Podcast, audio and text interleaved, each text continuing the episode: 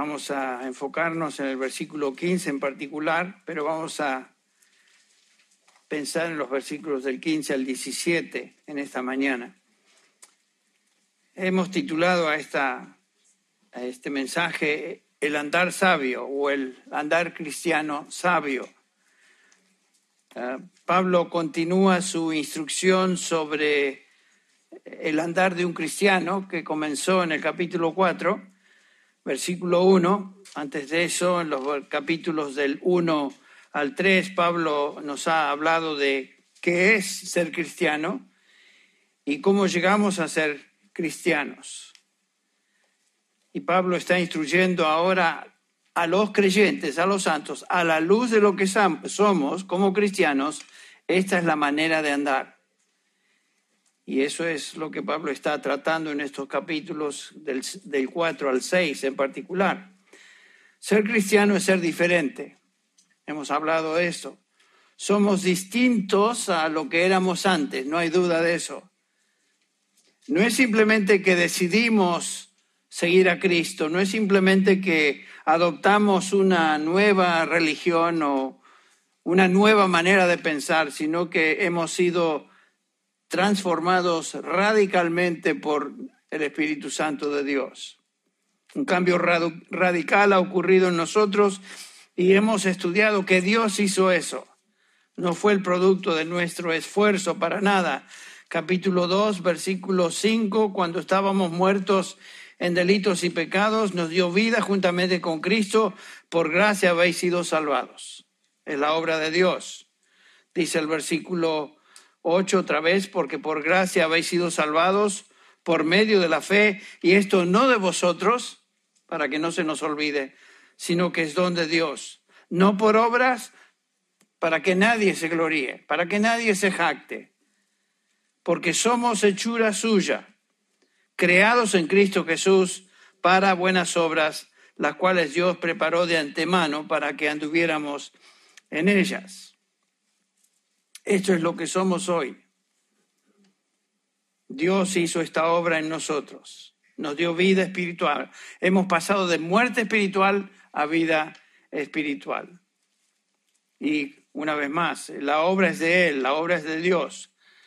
Somos llamados santos. El capítulo 1, versículo 1, Pablo se dirige a los santos, que quiere decir separados, apartados por Dios del pecado para su servicio y para su gloria.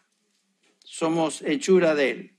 Por eso, en el capítulo 4 y a partir del capítulo 4, comenzando con el versículo 1, Pablo dice, ahora, si esa es la realidad, andad de una manera digna de ese llamamiento. Versículo 1 del capítulo 4, prisionero del Señor os ruego que viváis de una manera digna a la vocación o llamamiento con la que habéis sido llamados el capítulo 5, versículo 1, Pablo nos dice que debemos andar siendo imitadores de Dios. Dice, como hijos amados, andad, andad en amor, así como Cristo nos amó.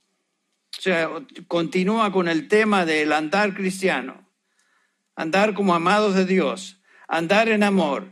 El versículo 8 que vimos la última vez, antes erais tinieblas, pero ahora sois luz por lo tanto, dice Pablo, andad como hijos de luz. Pablo está tratando el tema de el caminar, el andar cristiano, la conducta cristiana a la luz de lo que, lo que un cristiano es. Y aquí en el capítulo 4, perdón, capítulo 4, comenzando con el versículo 15, Pablo nos va a hablar acerca del andar sabio de un cristiano o andar en sabiduría. Vamos a dar lectura al versículo 15 que dice así hasta el 17. Mirad pues con diligencia cómo andéis, no como necios, sino como sabios, aprovechando bien el tiempo porque los días son malos. Por tanto, no seáis insensatos o necios, sino entendidos de cuál sea la voluntad del Señor. No hay duda que vivimos en un contexto en este mundo que está lleno, saturado de gente insensata, necios.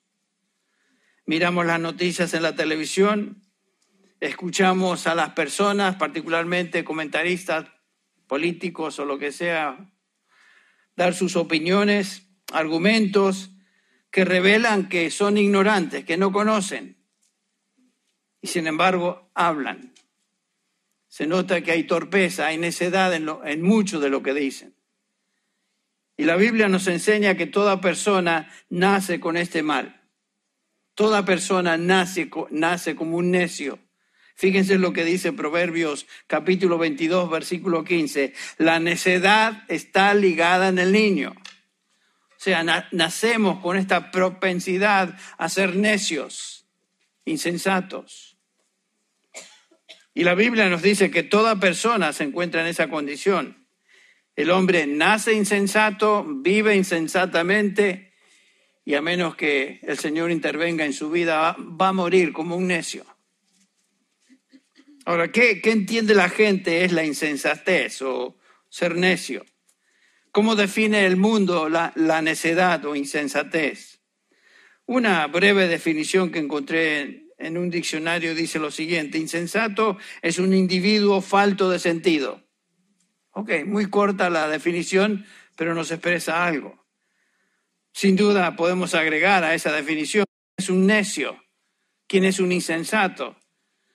Bueno, es una persona que se deja llevar por impulsos, por sentimientos, por sus instintos, instintos, sus deseos, su estado de ánimo actúa sin pensar, habla sin pensar, no considera las consecuencias de sus decisiones, sus acciones, sus palabras, es impaciente, hace lo que se le da la gana, hace lo que se le antoja. Y noten que si no es verdad que todas estas características son características de un niño, a menos que el niño sea educado y entrenado, el niño va a desplegar todas estas características porque por naturaleza ya es un insensato, ya es un necio. Ahora, ¿qué es lo que la Biblia nos dice acerca de un insensato? ¿Qué dice Dios de lo que es ser falto de sabiduría? ¿Cómo define la Biblia a un necio? La Biblia define a un necio o a un insensato como una persona que vive como si Dios no existiera. Un necio vive aparte de Dios. Un necio es un ateísta en su teología y en su práctica. El Salmo 14, que la mayoría de nosotros que conocemos al Señor por un buen tiempo lo hemos visto, lo hemos leído y hasta memorizado, el Salmo 14.1 nos dice que la necedad máxima es decir y pensar que Dios no existe. Dice ahí el versículo 1, dice el necio en su corazón, no hay Dios, no hay Dios. Ahora, ser ateo no se limita al intelecto. Una persona puede decir que cree en Dios, pero vive como si Dios no existiera ese individuo es un ateo práctico, porque no le importa a Dios. Noten el resto del versículo 1, lo cual nos revela las características de un necio que niega a Dios. Dice ahí en la segunda parte del versículo 1, se han corrompido, hacen obras abominables, no hay quien haga el bien. Ese es un necio. Claro, si tú niegas a Dios y vives como Dios no, como si Él no existiera, tu vida se va a caracterizar por corrupción, por obras abominables, como dice aquí Proverbios, el salmista. El necio se caracteriza por una vida que en la práctica entonces niega a Dios. Y saben que esta es la condición de todo ser humano en su pecado. Su corazón es enemigo de Dios está muerto a las cosas de Dios. Noten cómo Pablo describe esa condición en el capítulo 8 de Romanos, comenzando con el versículo 6, porque la mente puesta en la carne es muerte, pero la mente puesta en el espíritu es vida y paz. Versículo 7, Romanos 8, 7. Ya que la mente puesta en la carne es enemiga de Dios, porque no se sujeta a la ley de Dios, pues ni siquiera puede hacerlo. Y los que están en la carne no pueden agradar a Dios. Claro, son enemigos de Dios. Dios no les importa. En el capítulo Primera de Corintios, capítulo 2, versículo 14, yo creo que Pablo describe acá al hombre necio de una manera singular. Él le llama el hombre natural y dice así, Primera de Corintios 2, 14. Pero el hombre natural, o sea, la persona que no conoce a Dios, que no ha sido regenerada, no percibe las cosas que son del Espíritu de Dios, porque para él son locura. Y no las puede entender porque se han de discernir espiritualmente. Noten eso. El hombre natural, no tenemos que ir muy lejos para encontrar un hombre natural. El hombre necio por naturaleza es este. Está ciego a la verdad de Dios. La vida espiritual no está en él. No es regenerado por el Espíritu de Dios. El Espíritu de verdad no está en él. Por lo tanto, es un ateísta. No cree en Dios. Eh, vive como si Dios no existiera. Es un necio, niega en la práctica a Dios y carece de sentido espiritual, no tiene capacidad espiritual. Es un, aunque sea, aunque puede ser un, aunque no sea un ateísta declarado, es un ateísta en términos de su manera de vivir. Niega a Dios con sus hechos. Pero hay una segunda característica que creo que la Biblia nos describe al hombre eh, insensato. La segunda característica de un necio es que no puede vivir sin un Dios con minúscula. ¿Qué quiero decir con eso? Todo ser humano instintivamente adora a alguien o a algo. Un hombre que niega al verdadero Dios erige un Dios creado por su propia mente. En un sentido real, ese hombre se vuelve su propio Dios.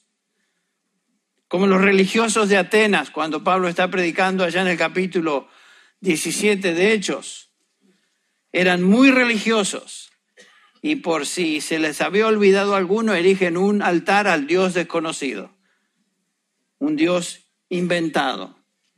Bueno, eso es lo que hace el hombre. Si no cree en el Dios verdadero, va a crear un Dios inventado. En Proverbios 12 nos dice el Salomón en el versículo 15, el, el camino del necio es derecho en su propia opinión. O sea, el necio inventa sus propias ideas, sus propias verdades. ¿Han escuchado ustedes a personas que dicen, bueno, esa es tu verdad, yo tengo mi verdad? Entonces, si empezamos a decir tu verdad, mi verdad, la verdad de aquel, eh, la definición de la verdad perdió su sentido porque hay una sola verdad, no puede haber varias verdades. ¿Esto es agua o no es agua? No, puede, no, no, no le podemos llamar queroseno, cianuro o otra cosa, es agua. Y eso es verdad. Bueno, el hombre en su propia mente, en su propia naturaleza caída, inventa cosas, sigue sus propios consejos, expresa su filosofía de la vida, vive en ignorancia de Dios, siguiendo sabiduría puramente humano, humana. Recuerden lo que leímos allá en el capítulo 2, perdón, capítulo 1 de 1 Corintios, 1 Corintios 1, comenzando ahí con el versículo 19. Dice Dios, Escrito está, destruiré la sabiduría de los sabios y el entendimiento de los inteligentes desecharé. O sea, hay sabiduría entre los seres humanos. Hay sabiduría que ellos consideran sabiduría, pero Dios dice eso no es sabiduría. Porque ya que en la sabiduría de Dios, el versículo 21, el mundo no conoció a Dios por medio de su propia sabiduría, agradó a Dios entonces mediante la necedad de la predicación salvar a los que creen. Y predicamos a Cristo, dice Pablo. El Evangelio de Cristo. Para los judíos, para los gentiles, eso es locura, para los griegos. Y para los judíos es piedra de tropiezo. Pero el, el hombre llama la sabiduría de Dios necedad. Y Pablo dice, bueno, porque la necedad de Dios es más sabia que los hombres y la debilidad de Dios es más fuerte que los hombres. Pero el hombre sigue sus propias invenciones, sus propias ideas, su propia sabiduría humana. Y por medio de esa sabiduría humana, nos enseña Pablo, el hombre nunca, jamás va a llegar a conocer a Dios. Es imposible. Dice Proverbios 14, 9, los necios se mofan del pecado, se burlan del pecado. No tenés otra característica de un necio.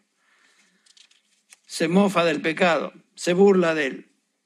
El necio niega a Dios, se convierte en su propio Dios, inventa su propio Dios y se mofa del pecado. Y por supuesto, eh, su manera de vivir y hacer afecta la vida de otros también, con sus palabras. Noten el capítulo 15 de Proverbios, dice, la boca de los necios hablará sandeces. Es lo que escuchamos cuando un necio habla, sandeces. Me, encantaba cuando estaba aquí Dani, Dani Corral, todos lo conocemos, cuando algo le sonaba mal, decía, sandeces, no, sandeces. Me encantaba cómo lo decía. Él lo dice mejor que yo. Sandeces. Y es cierto, el necio habla eso. El mundo está saturado de gente con estas características. Niegan en principio la, práctica de Dios o en, en, práctica niegan a Dios, andan como si fueran ellos sus propios dioses, se ríen del pecado, lo practican sin temor y propagan sus propias ideas que tienen origen en sus mentes depravadas. Y lo que dicen, lo que sale de sus bocas, es justamente eso, sandeces, necedad. Esto se observa a, todo nivel en el ser humano. Puede ser la persona más humilde en términos de recursos económicos, en términos de recursos sociales y educación, y se observa entre ellos como también se observa en gente muy preparada, educada y con recursos económicos altos. Todos son necios, porque el problema fundamental del hombre no es su condición social o cultural o económica, es el corazón. Un hombre nace con una naturaleza que se opone a Dios. El necio en la Biblia es una descripción de un hombre no regenerado. ¿Qué consecuencias le esperan? Bueno, según Proverbios, capítulo 1, Proverbios 1, versículos 29 al 32, dice, por cuanto aborrecieron la sabiduría y no escogieron el temor de Jehová, ni siquiera mi consejo y menospreciaron toda reprensión mía, comerán del fruto de su camino y serán hastiados de sus propios consejos. Ese va a ser el resultado. ¿Quieres vivir como un necio? ¿Quieres creer necedades? Te vas a hastiar de tus propios consejos y deseos. Proverbios 10, 21 dice, los labios del justo apacientan a muchos, mas los necios mueren por falta de entendimiento. Esa es otra consecuencia de ser necio a menos que Dios intervenga en tu vida, vas a terminar como tal y ahí va, se acaba todo. Una persona, aunque acumule información, aunque obtenga mejor educación, la mejor educación posible humanamente hablando, aunque sea inteligente, astuto en eh, eh, ante los ojos del mundo, todavía es un necio desde el punto de vista bíblico si Dios no es parte de su vida. Es un necio. El hombre en su propia sabiduría, nos dice Pablo en el pasaje que leímos, no puede encontrar a Dios, porque Dios tiene que revelarse. La sabiduría de Dios es sabiduría espiritual que solo Él puede comunicar a través de su espíritu. Eso es lo primordial que un ser humano necesita. La sabiduría en la Biblia comienza con Dios. Comienza con Dios. En Proverbios 1, 7 leemos este pasaje, este versículo, el principio de la sabiduría es que el temor de Jehová o el temor del Señor. Pero ¿qué es lo que puede transformar a un individuo en, de alguien necio a una persona que tema a Dios y le obedezca? El único poder o el único poder que tiene la habilidad de hacer esto y lograr esto y cambiar a un alma es Dios por medio de la salvación. Un hombre transformado en una persona sabia es una persona que ha sido salvada. Dios tiene que intervenir y dar discernimiento espiritual a esa persona o no, no va a poder llegar a conocimiento de Dios. Ustedes recuerdan Lidia, en el capítulo 16 de Hechos, una mujer religiosa, una mujer que demostraba cierta piedad externa y claramente nos enseña el pasaje que no conocía a Dios. Y sin embargo leemos en el versículo 14 que el Señor abrió su corazón para recibir lo que Pablo enseñaba. Y solamente Dios, abriendo el corazón de esta mujer, pudo transformarla. Y esa mujer, de ser necia espiritualmente hablando, se transforma en una persona sabia. ¿Por qué? Porque ahora Dios, por su espíritu, reside en ella. Noten lo que dice Pablo en, en 2 Timoteo 3:15. Le dice Pablo a Timoteo, recuerda que desde la niñez has sabido las sagradas escrituras, las cuales te pueden hacer sabio para salvación por fe que es en Cristo Jesús. La clave se encuentra en la palabra de Dios, en las escrituras. La verdad de Dios revelada en su palabra tiene el poder de dar sabiduría que lleva salvación por fe en Cristo Jesús. Y esa sabiduría Dios la da por medio del Espíritu Santo. La salvación hace a un individuo sabio, no en el sentido intelectual que los griegos entendían, con el acumulamiento de filosofías, teorías, especulaciones, ideas humanas, etcétera, sino en el sentido hebreo de la sabiduría. Para un hebreo, la sabiduría siempre tenía que ver con convicción y conducta en armonía con la palabra de Dios. Eso es sabiduría. La Biblia nos enseña que cuando una persona nos enseña que cuando una persona pasa de muerte a vida, cuando un hombre o una mujer es salva, pasa de la ignorancia, de la insensatez espiritual a sabiduría espiritual. Pasa de ser un individuo que no conoce a Dios a un individuo que ahora conoce a Dios.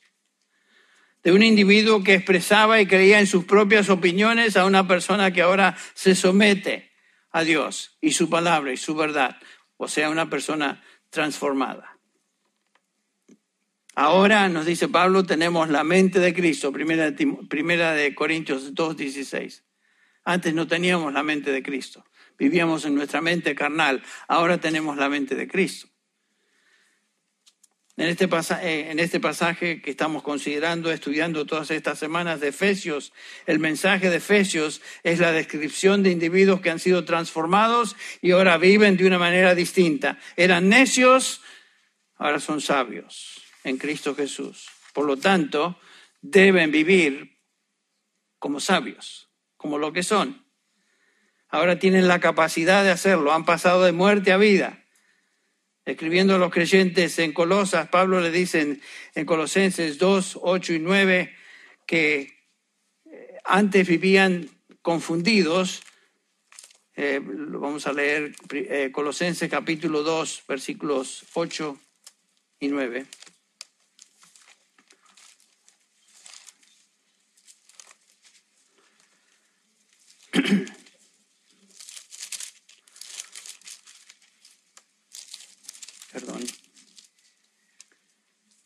Pablo les dice a estos creyentes ah, en Colosa, mirad que nadie os haga cautivos por medio de su filosofía, sus vanas sutilezas, según la tradición de hombres, conforme a principios elementales del mundo y no según Cristo. La sabiduría, según Pablo, se encuentra en Cristo. En el capítulo 2 de este mismo pasaje, el versículo 3 nos dice que Cristo, en Él están escondidas todos los tesoros de la sabiduría y del conocimiento.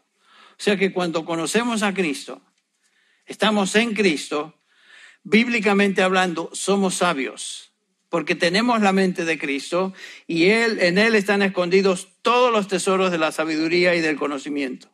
Queremos conocer realmente sabiduría, tener sabiduría, acá la tenemos, se, se encuentra en Cristo Jesús. Es por medio de la fe en Cristo Jesús, es poseyendo salvación. Entonces Pablo está escribiendo aquí en Efesios a, creyentes que habían experimentado esa transformación.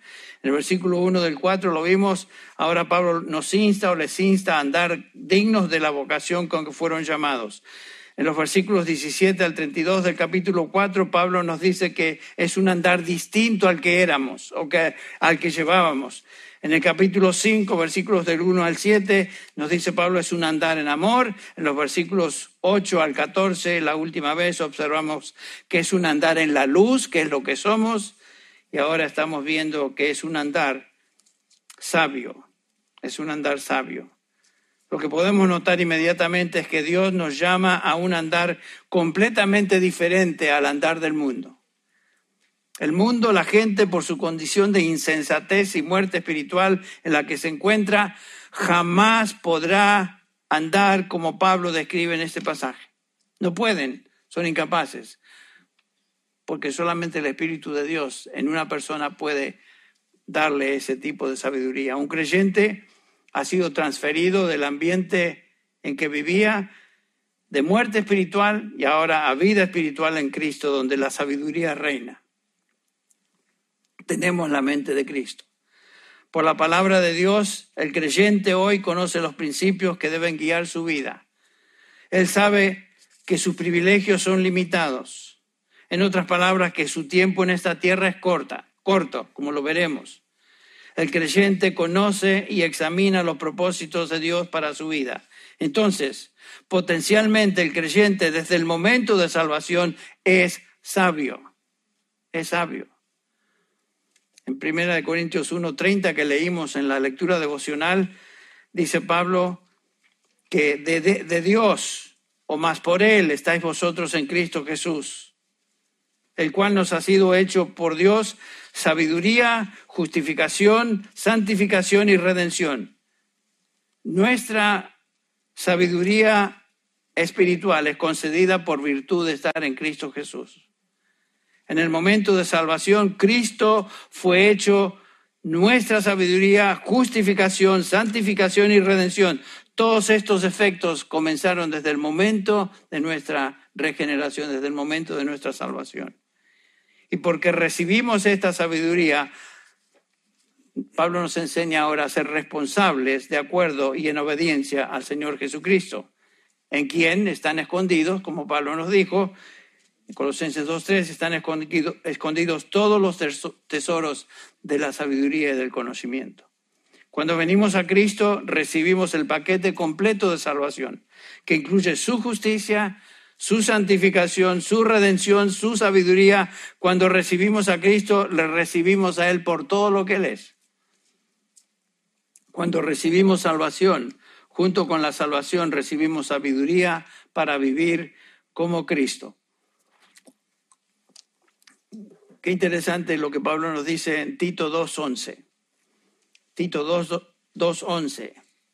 Se dirige a, Tito y, y habla de los creyentes, de nosotros, y dice así, porque por la gracia de Dios se ha manifestado, la gracia de Dios se ha manifestado para salvación a todos los hombres, versículo 12 ahora, enseñándonos que renunciando a la impiedad y a los deseos mundanos, vivamos en este siglo, en este mundo, sobria, justa y piadosamente.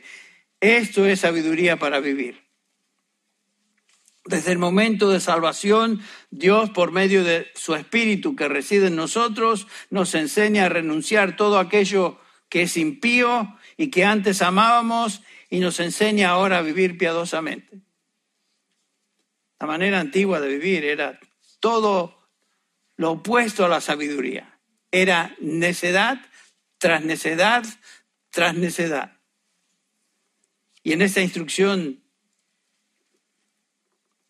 Pablo nos enseña que por medio del Espíritu Santo, Él reside en nosotros, hablando, eh, Juan, hablando a los creyentes, 1 Juan 2, 20 dice, vosotros tenéis la unción del Espíritu Santo y conocéis todas las cosas. Hay una instrucción interna del Espíritu Santo en cada creyente. Noten el versículo 27 de 1 Juan 2, 27.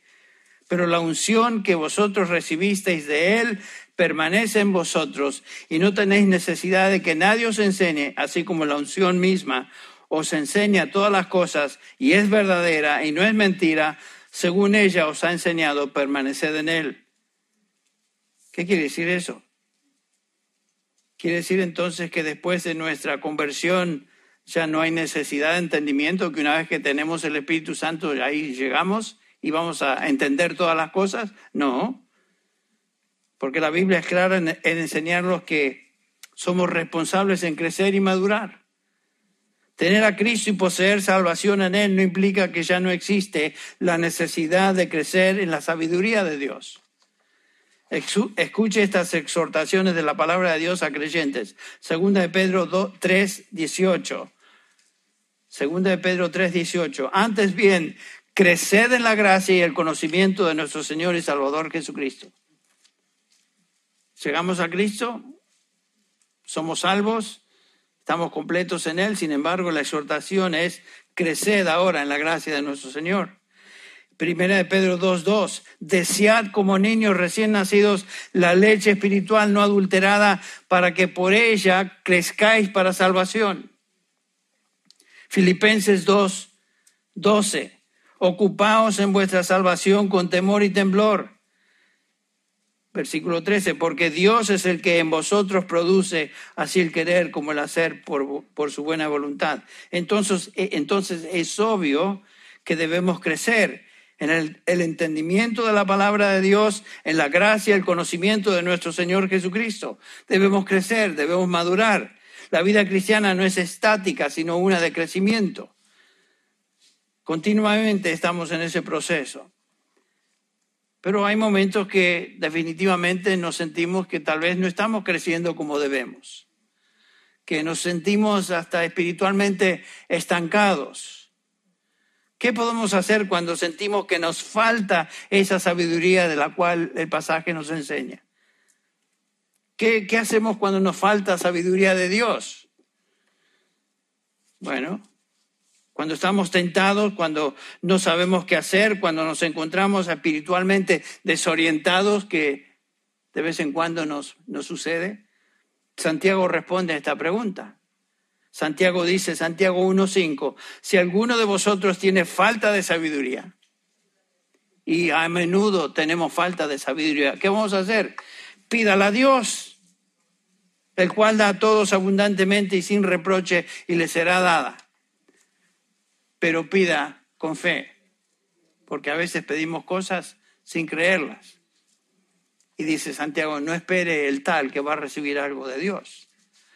Si nos falta sabiduría, el primer paso es pedir a Dios, Señor, dame sabiduría para en esta situación, en esta decisión, en este camino, en esta puerta que debo entrar o no debo entrar. Señor, no entiendo. No, no, no, no soy capaz. Dame sabiduría. Guíame a tu palabra por sus principios, que me enseñe el camino. Dame sabiduría. En Efesios, entonces, Pablo está instruyendo a los creyentes acerca de su posición en Cristo.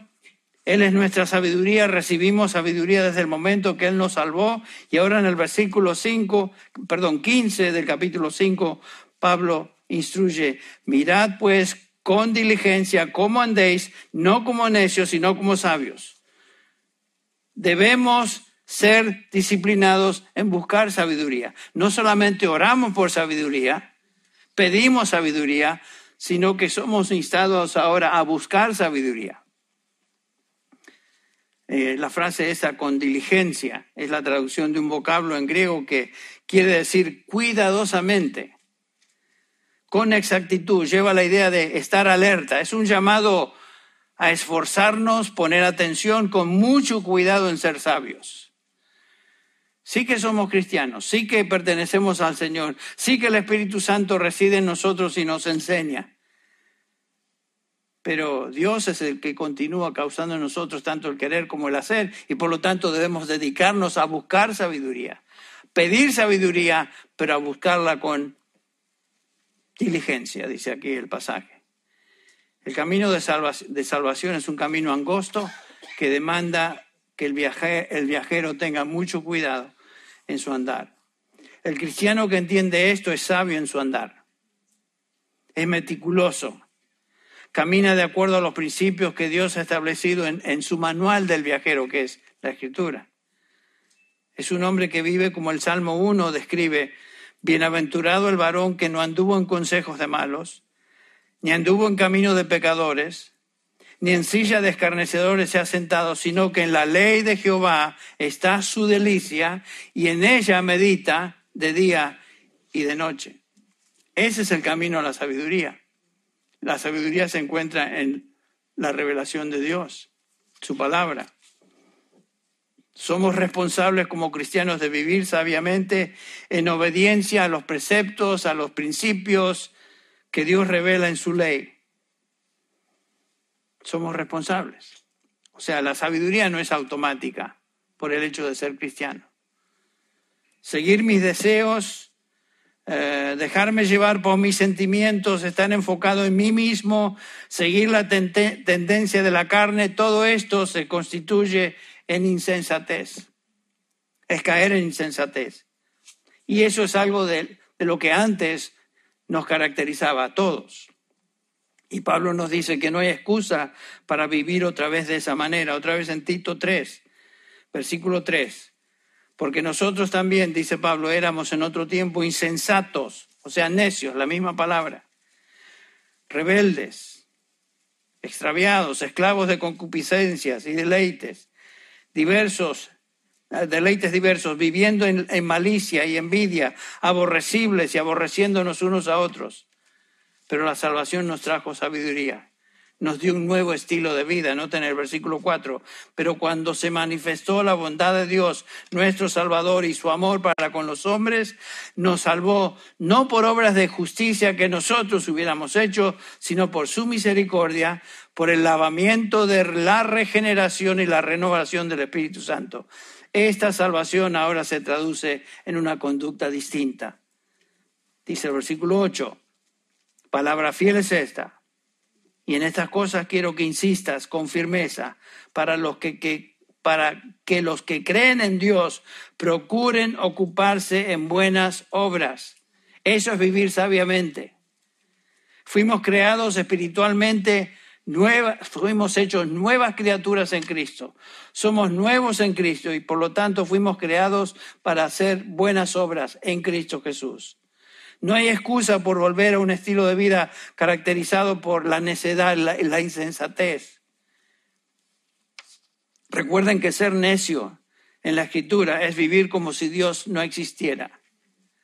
Y hay momentos en nuestra vida, aún como creyentes, que tomamos decisiones y nos dejamos llevar por circunstancias o sensaciones o lo que sea que demuestran en esa acción que estamos tomando esa acción o diciendo esas cosas como si Dios no existiera. Y a menudo eso puede suceder aún en la vida de un creyente. Como creyentes ahora vivimos de una manera distinta. No hay excusa entonces para volver y vivir de la manera en que vivíamos antes y vivir como si Dios no existiera. Cada vez que pecamos, cada vez que cedemos a la tentación, cualquiera que ésta sea, en ese momento estamos actuando como si Dios no, no es parte de nuestra vida, como si Él no existe. Qué tristeza nos da, ¿no es cierto? Cuando pecamos, caemos en, alguna tentación y, y nos damos cuenta inmediatamente qué es lo que hemos hecho y nos damos cuenta que actué como si Dios no importara Actué porque me dio la gana de vivir de esa manera o hacer eso. Y Dios quedó a un lado. Gracias a Dios que la obra que Él comenzó en nosotros, Él continúa llevando a cabo y perfeccionando hasta el día de Jesucristo y que aún en ese momento el Espíritu Santo nos convence de pecado y lo, lo que debemos hacer y hacemos casi instintivamente, Señor, confieso mi pecado. Y damos gracias a Dios que si confesamos nuestros pecados, Él es fiel y justo para perdonarnos y limpiarnos de toda maldad. Pero en ese momento, antes de orar de esa manera, pecamos porque actuamos como necios, insensatos. Tristemente a veces un creyente cae en la necedad. ¿Qué cosas pueden hacernos caer y ser insensatos?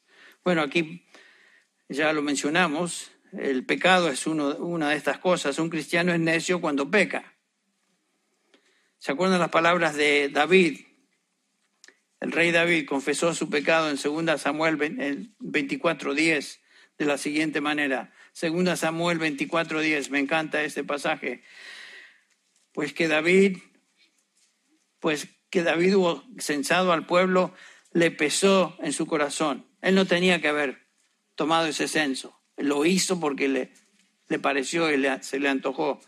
Y dijo David a Jehová, yo he pecado gravemente por haber hecho esto, mas ahora, oh Jehová, te ruego que quites el pecado de tu siervo, porque yo he actuado muy neciamente. ¿Se da cuenta? ¿Se da cuenta? El pecado lo llevó a ser necio, no solamente en esta ocasión, en otras ocasiones también, como conocemos su experiencia. El pecar contra Dios es actuar neciamente. Entonces, un cristiano puede caer en la insensatez simplemente cuando peca. Otra cosa, un cristiano puede actuar neciamente cuando no cree a Dios. ¿Se acuerdan en el camino de Maús? Señor Jesús está hablando con estos discípulos que no se daban cuenta quién era el que estaba caminando con ellos y no responden, no, no, no, no entienden. Y él les dice en el versículo 25, Lucas 24, 25, oh insensatos, la misma palabra, oh discípulos necios y tardos de corazón para creer todo lo que los profetas han dicho. ¿No era necesario que el Cristo padeciera estas cosas y que entrara en su, en su gloria? El, el punto es este, cuando dudamos a Dios y su palabra, inmediatamente estamos poniéndonos en esta posición de ser necios, insensatos. Cuando dudamos lo que Dios dice en su palabra, estamos siendo insensatos. Y es lo que el Señor Jesús demuestra acá. Como cristianos también actuamos neciamente cuando desobedecemos la verdad. Desobedecemos lo que sabemos Dios indica. Eso es lo que Pablo le dice a los Gálatas. Capítulo 3 de Gálatas, versículo 1. Oh, Gálatas, necios, insensatos, la misma palabra. ¿Quién nos fascinó para no obedecer a la verdad? A vosotros, cuyos, ante cuyos ojos Jesucristo, ya fue presentado claramente entre vosotros como crucificado. Y eso no sucede a menudo. Una y otra vez el Señor Jesús ha demostrado su poder, su gracia en nosotros. ¿Vamos a ser tan necios entonces de no creer su palabra en esta situación particular en la que estamos? Y sin embargo, de vez en cuando lo hacemos. Otra vez. Cuando cristianos también actuamos neciamente si codiciamos cosas que tienen que ver con dinero o poder o riquezas. Noten 1 Timoteo 6, versículo 9 porque los que quieren enriquecerse caen en la tentación y lazo y en muchas codicias necias. La misma palabra. Y dañosas que hunden a los hombres en destrucción y perdición. Entonces un necio peca, un necio es incrédulo, un necio es desobediente y desea lo que no debe. Entonces tener cuidado en nuestro andar es el enfoque y la exhortación de Pablo. Debemos ser diligentes en buscar la sabiduría y vivir en sabiduría que Dios ha revelado en su palabra y abandonar, rechazar todo aquello que antes nos caracterizaba. Esto demanda disciplina, demanda esfuerzo. La vida cristiana es una vida sabia, pero no es automática. Requiere diligencia, ejercicio, esfuerzo, concentración, una actitud, enfocada en la piedad. La gente tiene disciplina para muchas cosas, aún como creyentes. Nos disciplinamos en nuestro ejercicio físico, en nuestra dieta, en el hogar con ciertas metas y cosas que nos proponemos. Todo eso es bueno, pero no se compara con la disciplina espiritual necesaria para vivir sabiamente. No se compara. Pablo escribiendo a Timoteo le dice en 1 Timoteo 4, versículo 7, desecha las fábulas profanas y de viejas. Ejercítate para la piedad, o sea, disciplínate, esfuérzate, sé diligente, porque el ejercicio corporal para poco aprovecha, pero la piedad para todo aprovecha, pues tiene promesa en esta vida presente y de la venidera. Entonces debemos vivir sabiamente siguiendo los principios de Dios en su palabra y la urgencia de, la exhortación es que no hay tiempo para perder. ¿Notaron eso? No hay tiempo para perder porque vamos a ver esto la próxima vez. Nuestros privilegios son limitados. Nuestro tiempo aquí es corto. Los días son cortos y no solamente que son cortos, sino que los días son malos. Es lo que el apóstol Pablo nos enseña. Aprovechando bien el tiempo, versículo 16, porque los días son malos. Entonces, Pablo insta a estos creyentes y a nosotros a vivir una vida sabia, disciplinada. Estamos en días peligrosos. Los días son cortos. ¿Notaron ustedes cómo se acelera la vida? Hace un corto tiempo yo estaba pensando en cosas que hoy ya no las pienso porque pasó la época. Ah, cuando uno está criando a chicos, chicos, chiquitos, se preocupa de ciertas cosas. Y se van los chicos. Estaba hablando con Stevie anoche y él tiene, está en esa, en esa época donde tiene que cuidar a chicos chicos. Toda su vida es alrededor de los chicos chicos y le consume todo. Él debe ser sabio en cómo manejar eso con su esposa. Nosotros ya pasamos esa etapa, pero hay otros retos, hay otros desafíos en la vida. Y los días son cortos. El tiempo se va. Y como estaremos viendo, no podemos tener una cuenta de ahorros en cuanto al tiempo. El tiempo se gasta y se acabó y se nos va. Que el Señor nos dé la capacidad espiritual para entender cómo vivir diligentemente de una manera sabia. Vamos a terminar con una palabra de oración. Padre Celestial, todos fallamos en esta área. Señor, el tiempo pasa, los días son malos. Y Señor, tú quieres que vivamos usando el tiempo, redimiendo el tiempo de una manera sabia. Ayúdanos, Señor, que tu palabra tenga cabida en nuestra mente, en nuestro corazón. Y que esta semana sea una semana donde podemos poner en práctica esta realidad. Que vivamos sabiamente delante de ti y Señor, haciendo uso del tiempo, redimiendo el tiempo, usando las oportunidades y hablando con personas y eh, usando todos los privilegios y oportunidades que tú nos das como tus hijos. Oh Señor, perdona nuestro pecado de negligencia.